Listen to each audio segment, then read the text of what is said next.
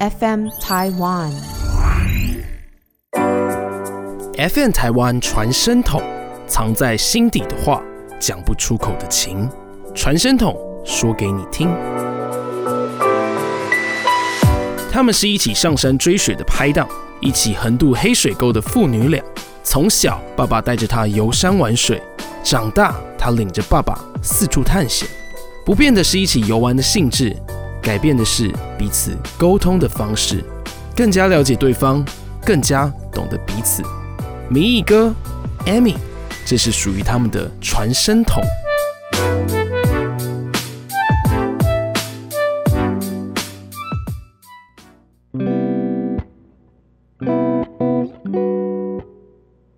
呃，大家好，我是陈红军。那有些人会叫我 Amy，也有人会叫我 Justin。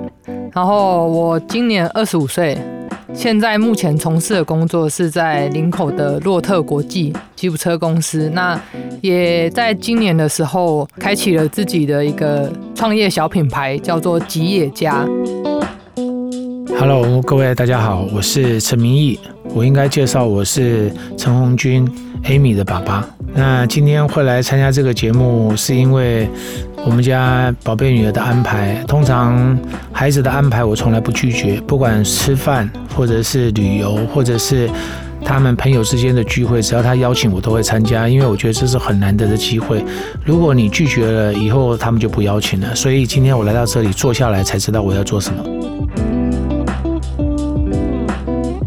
当初是因为建安邀请我说他们有这个新的企划，主要的内容是想要表达说亲子之间的关系跟爱的表达。那我觉得可能因为很多人都是在网络上面看到我跟爸爸的相处比较像是朋友，可能一般的人跟自己的父母亲比较会有那种距离感，好像爸爸会比较严肃，那小孩子相对没有办法跟父亲是比较。好像休闲嗜好都可以一起玩，还是说什么都讲，什么都讨论？那可能因为我在网络上是，不管我跟爸爸出去是一起玩吉普车、去越野、去露营，然后我都会在网络上面跟我自己身边的朋友，或者是说追踪我的人分享我的生活。那大家都觉得很特别，因为就觉得说，哎、你怎么跟爸爸比较像是朋友？竟然在私底下看到我跟爸爸的这种相处。然后他就觉得说很特别，那也就是私底下问我说邀请我跟爸爸来参加这个节目，所以我就跟爸爸开口。那爸爸也是第一时间就说好啊，没有问题。那时间如果可以的话，就跟我一起来上这样。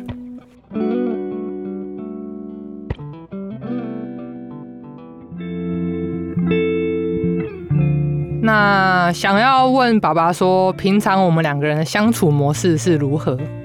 呃，我想，因为我们家的宝贝女儿哈，她非常非常的自主独立，所以呢，相同的，我也可以感受得到，她希望在家里面是被极度尊重。那因为我有一个儿子，一个女儿，所以我要把儿子当做女儿看，把女儿当做儿子看，让他们没有差别待遇。尤其我的个性，我自己也比较外放，喜欢大自然，所以也从小带着他们一起玩。所以女儿现在来问我说，我们的相处模式，她应该是有最深刻的感受。不过今天透过这个传声筒跟嗯听众朋友大家分享的，就是我觉得，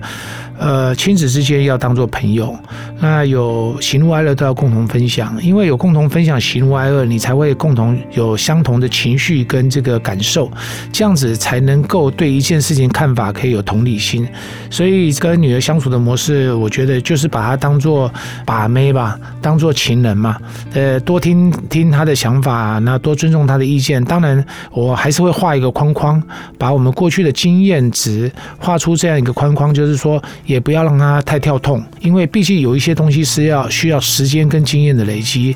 但是相同的，年轻人可以给予很多框框以外的东西，是我没有见过、没有听过的。包括今天来参加这样的第一次参加这个所谓的 podcast 这样的录音哈，这个刚刚我才得到讯息说，最最简单的形容，这是一个声音版的 YouTube，那我就很清楚知道。所以这个东西就是在我们既有的框框里面，过去我们没有接触过，所以我这就是我的相处模式。呃，我们希望把经验给他，相同的也希望从他们身上获得一些我们过去没有的经验。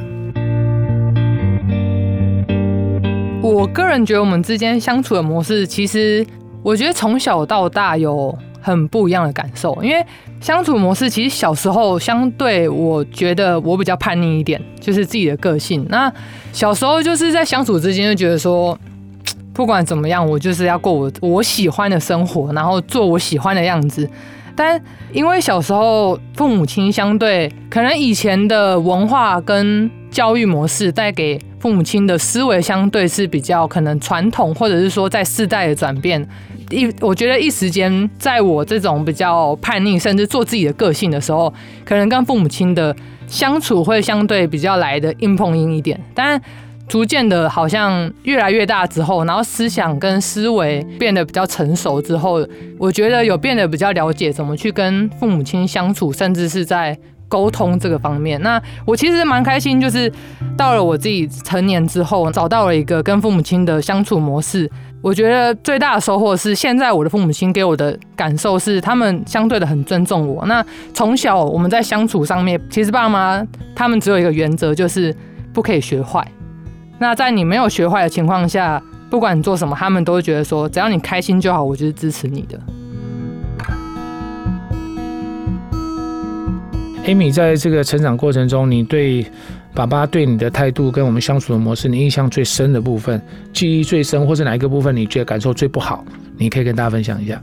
嗯，我觉得其实印象最深刻的部分是我记得在，因为我之前是在澳洲读书。就如同刚刚讲的，我觉得从小自己的个性就是比较独立，相对带一点叛逆吧。对，但那时候从国外读书的回来之后，我觉得可能经过呃国外的教育，然后生活，甚至是环境的变化带给我的一些成长，让我好像又变得比以往更加独立，就会变成我的我的个性会变成是说，那我更要坚持我自己的立场，就是我很希望我可以有做自己的权利。就像爸爸刚刚讲说，印象最深刻的就是，呃，我最近创立了一个自己的品牌嘛，叫吉野家。然后我就开始其实蛮常听到父母，就是爸爸会一直跟我讲说，你要做出你自己的特色，你要做自己，你要把你自己的个人风格展现出来，而不是去迎合别人应该要做怎么样的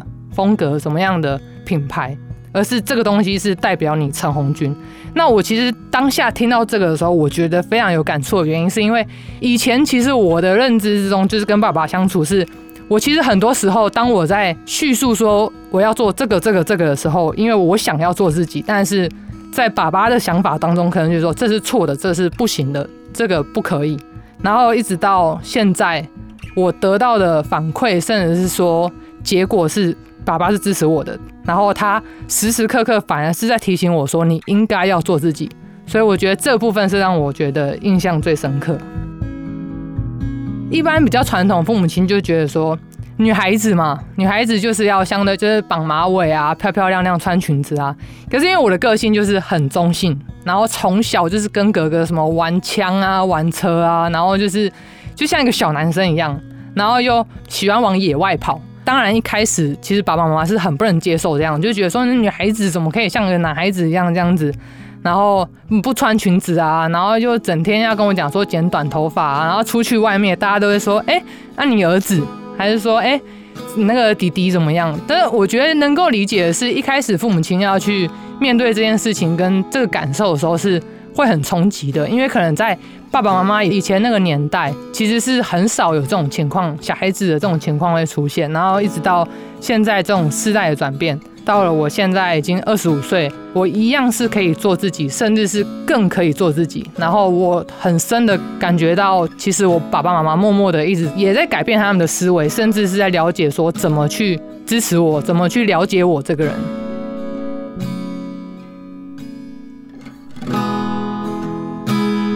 其实刚才透过 Amy 的分享，各位可以感受到她的独立自主到我问她 A，她可以回答 B，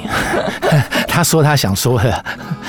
不然很感性的问她说：“你觉得我们相处之间，你印象最深的是什么？或者是让你感受最不好的？”可是她在分享的是，呃，她的想法跟啥？这是我我我是觉得是这样的。有的时候父母提出的问题未必是孩子想要回答的。但是呢，我觉得诱导出让他自己讲出他的想法，那更重要。因为有时候我们问的问题不是他想要回答的问题啊。那我跟艾米的相处之间，他刚才描述了很多，其实所有的成长背景，你要说是。巧合吗？其实也不是偶然，因为有很多成长背景是经过雕塑的哦。从小我给他们就是非常非常的自由。我刚才常讲，我画一个框框，一个红线，那只要不超出这个框框，不超出这红线，我大家基本上都是尊重。但是当碰触到红线的时候，我是非常非常坚定跟严厉的告诉他 say no。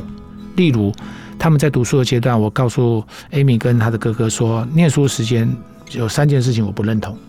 第一件事情不能染头发。第二件事情不能钻耳洞，第三件事情不能刺青。当你离开了学校，你已经不是学生的身份，所有的事情我都尊重，包括这三件事情。因为在学生时代，你要受到校规，要受到这个教育的约制，我觉得这个东西你要尊重我。但是身体发肤受之父母，我尊重你自己。但是在一个约制的时间范围之内。身份没有改变之前，你要尊重父母，所以这三点他们都很充分的配合啊。我想曾经也他们也有过冲击跟挑战，尤其这个 Amy 很想把头发稍微染一下啦，或者是弄这个变化一下等等啊。刚才提到，不管是绑马尾，或者是现在剪短发，以前他小的时候马尾都是每天早上我帮他梳头发，每天。那梳头发，我帮他绑头发，不管是绑马尾，或者是冲天炮，或者是辫子，甚至于绑两个这个鸭头哈，这个牛角，这都是我亲手。所以到了他念书打球时代的时候，他想要把这个长头发剪掉，变成短头发，我都尊重。但是我强调的是，染头发、穿耳洞跟刺青这个东西，一定要在学生时代的部分必须要有所约制。但是。当你不是学生，你出了社会，那我我百分之百尊重。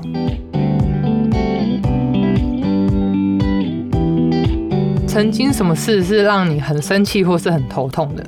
也不会是单一事件呢，哈。但是我讲，我刚才讲的说，因为 Amy 是非常有个性的哦。那我比较头痛的是，她喜欢跟哥哥做比较。那毕竟是男女有别。所以有些事情，我认为男孩子该负起的责任，我会对哥哥做多比较多的要求。那相同的，我自己内心世界认为，我对他会比较对艾米会比较多的纵容。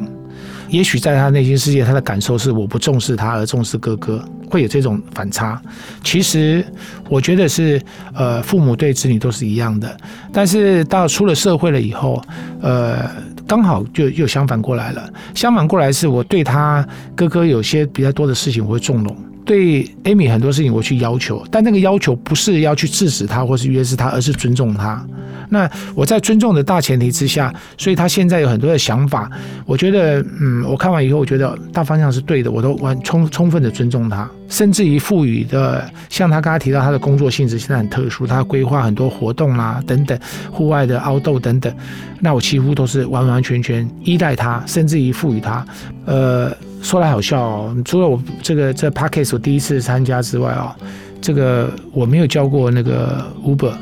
我也没有叫过这个副片打，那我也没有从大陆什么淘宝啦，什么什么这这方面我都没有做过，那我都是仰赖他，说我要什么东西我就丢给他，让他来处理。这个东西是一个依赖，也是一种信任。那他常常就指正我说。你又叫他买这个，你要买那个，这是假的网站，我没办法分辨是真的假的。我都传给他说，你帮我买两套，你帮我买什么，他都会去判断，以后要告诉我说这个网站是假的，好不好？你买的这样，你就看一看，你就要买这样等等。我觉得这也蛮好的，就是说，这就是我觉得他给我的印象比较深刻，是过去他很多东西都要争啊，他要争，他觉得要争跟哥哥一样。现在慢慢的他发现到，其实我赋予他或者是给予他的不会少于哥哥，甚至于更多。那这个东西是我比印象比较深刻的。那你说会不会生气呢？其实是不会，因为我觉得这是成长的过程。那包括。说是有很多东西对我来讲，我都是必须形式上面的公平啊，形式上公平。比如说，我喜欢大自然，我去潜水，他们这个哥哥提到说要潜水，我报名就要帮忙报两个人啊。如果是哥哥报潜水，妹妹没有报，他就觉得不公平了。比如说我骑重机，呃，两个人要要考执照，呃，将来有机会骑重机去考照，那又是两个人同时去，好像妹妹还比哥哥先考到这个重机的执照。这个对我来讲是有一点点困扰，是不会生气了哈，就变成什么事情都要 double 的情形。之下，那现在慢慢的这个状况已经改变了。我觉得他们已经分展出个人的这种特质哦，包括现在这个红军的工作跟他想要创业的这个部分，我觉得已经慢慢的水到渠成。就像我刚才讲，这绝对不是。偶然，这整个成长的过程中，其实都是一种雕塑，在环境中雕塑。但是到最后呢，还是要让它长出它自己的样子，而不是由我们父母来决定它是什么样子。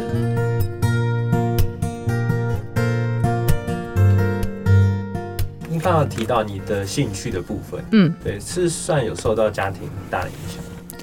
我觉得最大影响应该就是来自于爸爸，对，因为。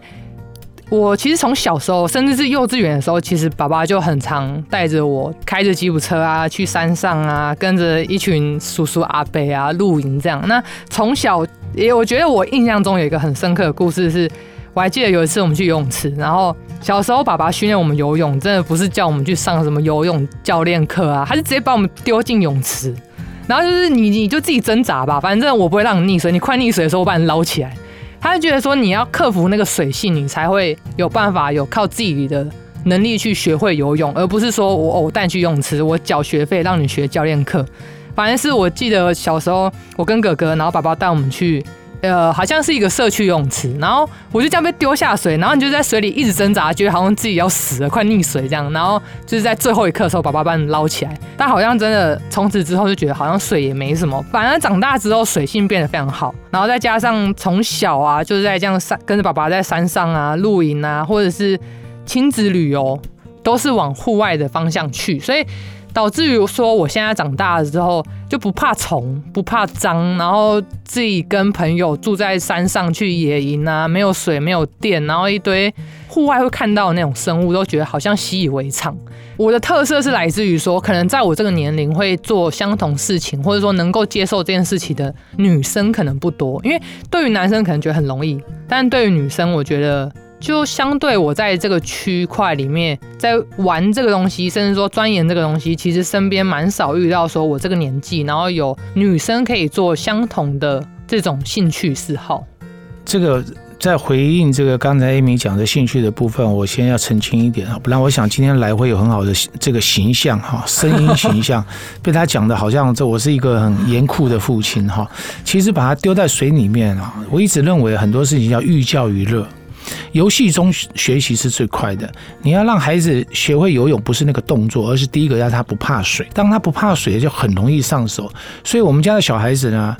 非常爱宠物。尤其是小狗，因为我从小我喜欢养小狗，所以我可能各位都不能想象，有很多那个呃，这都事情是发生在我的服务处里面。那个流浪狗啊，怎么大家一剖啊，我就是请他们送到服务处。我服务处常常在接流浪狗，然后带去打针啊，那治疗啊，有甚至于有的服务处在我服务处一待一个月、两个月，等待被认认养。那这个东西都是身教，让孩子对于这方面他们看到的都是这样。所以我们家里面的小朋友都对宠物啦、对小动物非常爱心。这个部分我。觉得这是我一直认为我跟他们相处跟教育的模式相同的。反观我跟我父母的相处模式，刚好是完全相反哈。以前我们的父母相处模式啊，都是保护，那保护就是用约制跟禁止，所以我以前不会游泳。那到水边去玩个水回来的话，马上就被修理的很惨，因为他们认为会溺水，所有的东西都是用禁止的。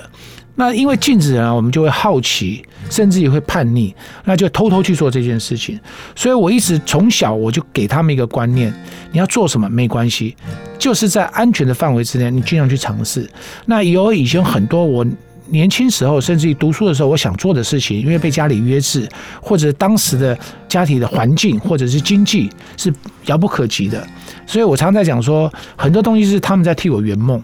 只要他们愿意向他们弹钢琴，当他们说要学钢琴，我不会去制止说钢琴好还是其他好。他想学钢琴，我就让他弹钢琴；他不想弹，我就不会逼他弹。因为我认为，如果他是寓教于乐，当他是快乐的去做这件事情的时候，我相信做出来成绩是他们自己喜欢的。所以我在教育上面，我一直认为寓教于乐很重要。那至于刚才 Amy 形容的那个部分，大家现在经过我这样再再再一次形容，大家可以知道我是用心良苦，没有这么狠。把他丢到水里面去。虽然以前当兵我们训练是如此了哈，但是对于孩子来讲，我觉得适度的给他们一点压力，其实对他们来讲是一种成长。但是还是一个大前提，要在一个安全的一个框框里面，你不能就是你自己的想象空间呢，造成孩子心灵上面的受伤或者身体上受伤。其实有很多是因为错误的这种状况，那他可能不小心喝到水、呛到水，他一辈子就怕水。那这个就是适得其反。这个东西说来简单，我认为这个东西要很很小心。那只是说我个人是如此，包括他们以前骑脚踏车，诶，其实很多父母亲这个扶着小小朋友脚踏车，小朋友脚踏车还没有骑会，父母都快累死了，就跟陪着他跑。那我的做法是让他们清楚了以后，我大概推他一把。那跌倒也没有关系，但让他们自己去摸索，很快就上手了。那个平衡感一抓到，所以刚才艾米这样讲的时候，是让很多小时候我们同乐，或者说我们出去的那种画面再重新呈现出来。现在回头来看看，我觉得那个是成功的。现在回头来看，我觉得是成功的，让他们都很独立的个体，而且对于面对问题或是面对一些困难的话，他们大概都自己能够很独立的去面对，而不是说会依赖到父母来做解决这样子。讲说很常一起出去玩嘛，Amy 有比较印象深刻的，比较印象深刻的哦。呃，其实我觉得到现在我印象最深刻的是去年吧，就是我跟爸爸两个人自己去开吉普车去追雪。我觉得这件事情是让我蛮印象深刻，因为你说跟爸爸的相处，其实随时都可以有相处的时间，但是相对说两个人独处，然后开着一台吉普车要去追雪，然后住在。山里面啊，在零下的温度，然后两个人睡在车子里面。其实这一整个过程是，我觉得到目前为止，在不管是跟爸爸去什么旅游，还是说去哪里，我觉得这是印象很难忘。因为可能我觉得追雪的机会也不多，甚至是说跟爸爸，而不是说跟朋友。跟朋友当然就是随时，然后也觉得说哦会很好玩啊，因为没有压力，没有任何的框架。可是这次是跟爸爸，我就觉得说。很特别的经验，因为是跟爸爸，然后跟着一群阿伯啊，就是男人呐，然后就这样开着吉普车上五岭、上合欢山，然后一直到思源垭口啊。我们就在那边等下雪的过程是非常非常非常冷，尤其是雪还没有下下来之前是非常冷的。因为追雪是当雪下下来之后，其实温度就不会体感温度不会感觉到那种很湿冷的感觉，可是在它下下来之前是。我觉得最痛苦的时候，那那个时候其实我就可以很深的感觉到，其实我可以感受到宝宝自己都快就觉得说，呃，很冷啊，受不了啊。可是他，你还是可以感觉到说，哦，宝宝还是焦点还是在我身上，因为他也会怕我说，哎，你会不会太冷？会不会穿太少？那手套有没有戴啊？那袜子会不会穿太薄？还怕我的袜子给你穿呢？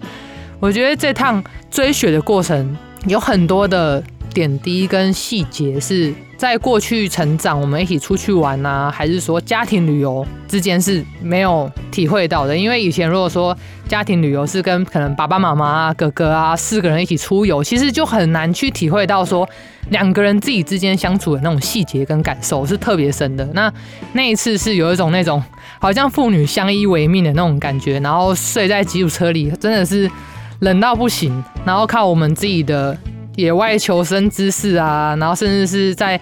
野营的经验啊累积下来，然后我们一起度过这个追雪很难忘的这种画面，然后甚至是到隔天我们直接去泡野溪温泉，我觉得这个非常非常难忘，而且很深刻的一次跟爸爸的两个人自己的旅游。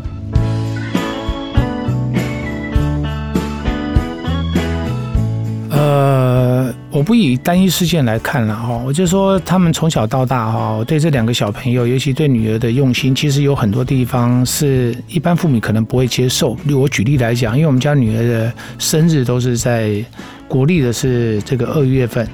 那大概也就差不多是在我们过农历年的这个前后这个时间哦。如果回想来，大概在他们国中，因为国中两个都在打球了哈，女儿跟儿子都在篮球队打球。在国中以前啊，这国小阶段啊，每一年的大概在农历年前后这个这段时间啊，春假这个前后啊，我们都会出国，全家出国。那都是很刻意的安排，不管是前或者后，为什么都要让他们请假的原因，其实就是。大概 Amy 在现在还几乎都是，但是不是在国外啊？几乎她的每一年生日都是在国外过的，都是我们家人四个人家人到出外去旅游。那每一次校长都说为什么要请假？老师为什么请假？我说因为家庭日。我说家庭旅游，我认为比读书还重要啊，所以我每一年都是这样子。到了他们国高中那不一样，到了 Amy 高中的时候，因为他在澳洲读书啊，我印象最深刻的就是我我飞到澳洲去看他。啊，那一次对我来讲是很大的冲击啊，因为我那时候我会有一种感觉，就是说孩子已经不需要父母，需要同学了。因为我去那边的时候，他跟打球的同学，大家就是嘻嘻哈。那我去那边好像当菲佣，你知道吗？在那边切水果啦、煮菜啦、擦桌子、擦椅子，就感觉上就是说我千里迢迢从台湾飞到澳洲来看你，结果你都不把我当一回事，你就跟朋友在聊天，然后什么同学都是同学，什么都是同学，那个那个是很很失落，感觉的孩子不需要我们父母在身边了啊，这是第一。那第二呢，包括他刚才提到了，就是我跟他一起去追雪，我们去户外，我们两个人睡在这个车上啊，车速。那甚至于呢，我第一次的。自行车环岛是带儿子啊，我们两对父子呢，这骑脚踏车环岛，然后儿子跟我挤在一个很小的帐篷里面，这样子七天八天七夜啊，大家住在一起啊，那是很深刻的感受。那时候儿子国小毕业，那跟女儿来讲的话，第一次她的这个，我们直接从台湾嘉义布袋骑水上摩托车到澎湖啊，我我回去啊，呃，让她参与，然后而且这个过程中，她第一次的时候是同骑同一部啊。我们预计三天的行程，结果在第二天碰到暴暴风雨哈，台风来了，所以我们提早一天回来，就变两天。那当天第二天回来的风浪非常大，全程都是 Amy 载我啊，我坐在后面，他在前面骑。那那天风浪非常大，那个真的是暴风雨的情之下，在横渡这个黑水沟。那我坐在他的后面，他载着我哈。其实那个时候又有这种心情，觉得说。哎，不不但孩子不需要我们，反而是我们需要孩子了。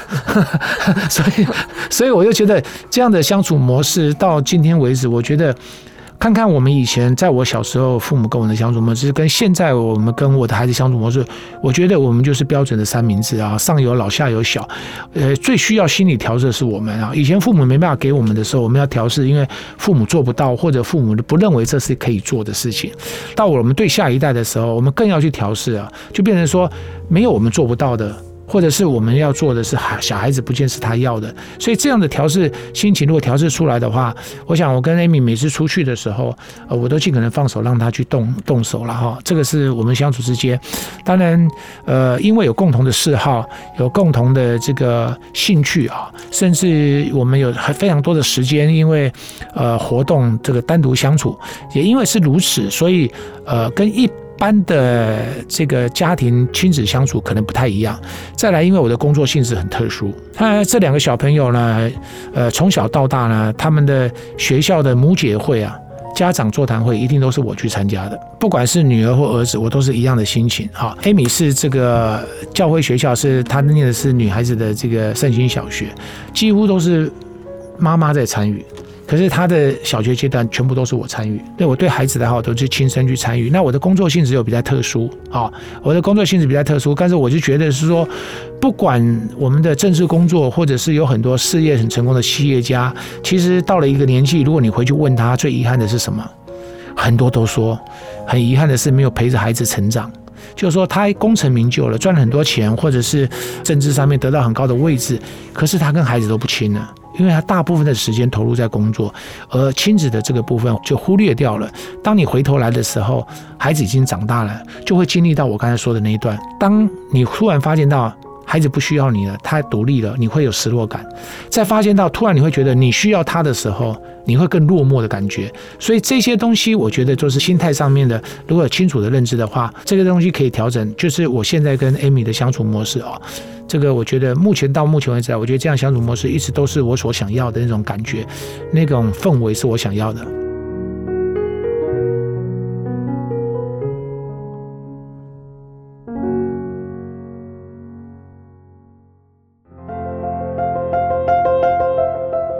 这个 Amy，你说怎么看啊？爸爸在工作中里面的表现啊，工作上面的爸爸跟这个私底下的爸爸有什么样不一样？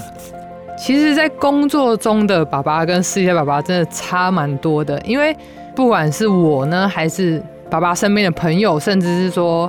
爸爸的幕僚啊、助理啊，其实大家都有一个就是共同的看法，就是其实爸爸很讲话很直接。那以前呢，都觉得爸爸在工作中真的太急太冲了。就是我觉得爸爸是因为太正直了，爸爸做人太正直，所以常常会不管在任何事情上面，他觉得这件事情不对，我就是要跟你争到底。然后有时候可能就是因为太急啊，或者是情绪上面没有办法把自己的愤怒控制的比较好的时候，就会比较容易可能说错话啊，甚至是爸爸在工作中，他身边的一些助理秘书啊，或者是说身边的一些核心幕僚，他们有时候在跟爸爸想要沟通一件事情的时候，他们会不敢，就觉得说这件事情反正我讲出来，可能老板不会接受，老板会觉得说，嗯，这件事情。就是跟我的想法不一样，所以我会拒绝你，或者是说，因为爸爸在工作中给人的感觉是比较严肃啊，甚至是说，在爸爸没有笑脸迎人的时候看起来很凶，所以变成是说，呃，爸爸身边的那些助理秘书就会跑来跟我说，哎，红军，我觉得你可不可以晚上的时候帮我跟你爸爸讲一下，说那个怎么样，怎么样，怎么样，就变成我好像变成是爸爸工作中他的助理秘书跟爸爸之间的一个传声筒。大家都会私底下拜托我说：“哎，晚上回去跟爸爸讲一下，你跟爸爸讲一下，不要这么冲，不要这么急，那个情绪要可能要控管一下啊，什么什么的。”我觉得这是蛮特别的，因为我是爸爸的女儿，然后我讲的话，爸爸比较能够就是心情比较平缓的听我讲这件事情，甚至说爸爸比较能够听进去，所以导致于说大家都会想要借由我，然后来跟爸爸传达他们的想法，或是想要表达的事情，这样。那私底下的话，我反而觉得爸爸给我的感觉就是像朋友。排除工作上面，我跟爸爸的话题其实真的就是在一起去玩车啊，我们一起去露营啊，甚至是爸爸私底下看到他自己喜欢什么车子，他会就是私赖给我说：“哎，你看这台车怎么样？”或者说：“哎，这要出新车了。”就是我觉得我们的话题是一直围绕的都是很健康的话题，然后甚至是朋友之间会去聊话题，我们一起去露营，或者说我们一起去。玩车一起去啊，我们去哪里聚聚？我们去车聚喝个咖啡也好，这样。所以我觉得对我而言，在工作中的爸爸跟私底下爸爸是差很多的。呃，当然，在在同事或者是家人的眼中，对于工作上面的我哈，那就是真实的我。那私底下的我呢，在家人的看法呀，跟朋友看也是真实的我，那就会很很大的反差的原因是，其实我是一个自制力很强的人，自我约制力很强哦。我从念书时代的时候，我都一直是当不了班长也要当风纪股长啊，那检查手帕卫生纸的工作都是我来。而且不假辞色，做的不好我就去打小报告，跟老师报告这个人不好，是也是因为大家都很气我。那我是一个非常黑白分明的人，所以在工作上面，我觉得我是一个做事的人。好，那做事跟做人其实是有所冲突的，尤其我的工作性质。其实我们可以做好人，和稀泥，什么事情装作看不到，不得罪人。那大家说朗然后，朗然后的人，如果担任民意代表的话，我可以告诉各位，你们所托非人，因为他会和谐。这个和谐，如果是为了。大家好的和谐就算了，但是有很多的和谐是因为为了两造之间的利益和谐。那我对于公众事务是不假辞色，很多很多人知道我对于这种环境污染啊、公共安全啊，甚至于那种欺负弱小啊、不公不义，我都是第一线跳出来。即使那个对照是我认识的好朋友，我是不假辞色、不给 不给面子的啊。但是我觉得我做事的态度是如此，因为那是我的工作。但是做人的部分，如果私底下来讲，其实我是很温暖的。我说的温暖是我嘴巴上可能不讲，但是很多东西我看在眼里面。人家讲说，白天不懂黑夜的黑啊。我常常到山上让啊，到户外去啊。当我不是穿西装的时候，当我是放轻松的时候，我自己都觉得我的那个脸脸部表情是这种，这个这笑容可掬啊。那当我穿上西装，在工作服穿上去的时候，我都觉得我面目可憎啊。我自己有这种感觉，但那不是武装，那是一种态度。我是没有偶包的人啊。可是大家每个人看到怎么每天头发梳得整整齐齐，每天都要穿衬衫，那我就说那是一种工作态度，因为那是我对我这份工作的尊重。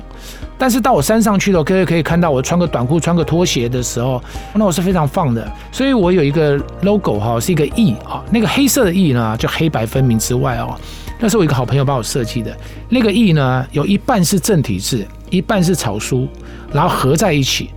这个朋友帮我设计这个 E，，我非常非常喜欢。那那个 E 的由来是因为我们一起到新疆去骑车，过去认识我在电视上认识我，在政治领域里面看到我，他觉得我非常阳刚，这个人非常呃刚正不阿，非常严肃。到我们去去新疆骑车的时候，我会关心。呃，他跌倒，我会关心大家吃饭，然后关心大家车子的安全什么等等，然后而且我在骑车，他觉得我非常狂野，然后非常好相处。他说两种这种性格的表现，所以他他帮我设计这个 logo，我非常喜欢，就是有一半哈，就是一黑一白，然后有一半呢亦正不是亦邪了哈，那个另外一半就是很放这样子哈，很吵这样子，所以我认为我很喜欢的，充分表达出我的心情，所以也许。在 Amy 的眼中也是如此，但我周遭朋友也是如此。我在工作上面的话，基本上大概他很多人说我不笑的时候非常严肃，可是我有一个小小的频道打个小广告啊，各位就可以看看啊，名义冲三小，好冲刺的冲，好山海的山，春晓的晓。冲三小这个谐音呢，哈，各位就可以看那个频道。很多人说很喜欢看我那频道，甚至有人上留言说，在政治上我一看到你就想转台。可是这个频道我就一直在追踪，那是真实的我。但是我必须强调，当工作的时候，我必须放掉真实的我那一段，而且重点是那叫工作。所以我在议会质询啊，做选民服务啦，或者是在。审查预算，我我大概给人家的表情，脸部表情就是我自己认为是认真呐，但是有人会认为是严肃，所以连女儿都这样看，表示我是一以贯之的哈。可以这边分享一个小故事啊，我五十岁以前啊，我是滴酒不沾，我不烟不酒，相同我的孩子也是不烟不酒。可是我在三十五岁我就告诉我的太太，啊，三十五岁告诉我太太，五十岁那天开始我要喝酒，五十岁以前滴酒不沾。五十岁以后呢，我是来者不拒。事实上，我按照我的人生规划是如此。五十岁以前，我认为我要积极的工作啊，那我的工作也不适合喝酒，而且我不能跟甲喝，不跟乙喝。跟高官喝不跟小民喝，那人家会说我们现实，所以我是滴酒不沾。到五十岁以后工作我不喝酒，但是工作之余，不管是婚丧喜庆或者是朋友聚会什么，呃，朋友之间小酌，我觉得那已经是一种生活态度的改变了。所以五十岁我改变了我的生活态度，但是我的工作态度我不改变。那我也说过了，我六十岁我要抽烟斗。那你要问我说那代表什么？不代表什么。像现在人抽烟啊，抽雪茄，我没感觉。可是我看到。当一个六十岁的男人拿着烟斗的时候，我就觉得这是我要的那种，就是乔治克隆尼啊啊，那个那个非常有 feel 的那种。迈入六十岁的那种那那种感觉，所以我给我自己的想法在，也许到了六十岁，我抽口烟斗，我觉得不是我想象的，那就算了。但是我的生活态度我是非常约制的啊，我是非常有想法的。那工作上面我是非常尊重我的工作，当我是民意代表，我就是民意代表；当我这边是公司的负责人，我就是公司的负责人。我觉得这个东西，也许在外人看觉得我们太精了，但是我觉得这是对工作的尊重。那呃，私底下的话是一种生活态的表现，大概是这样。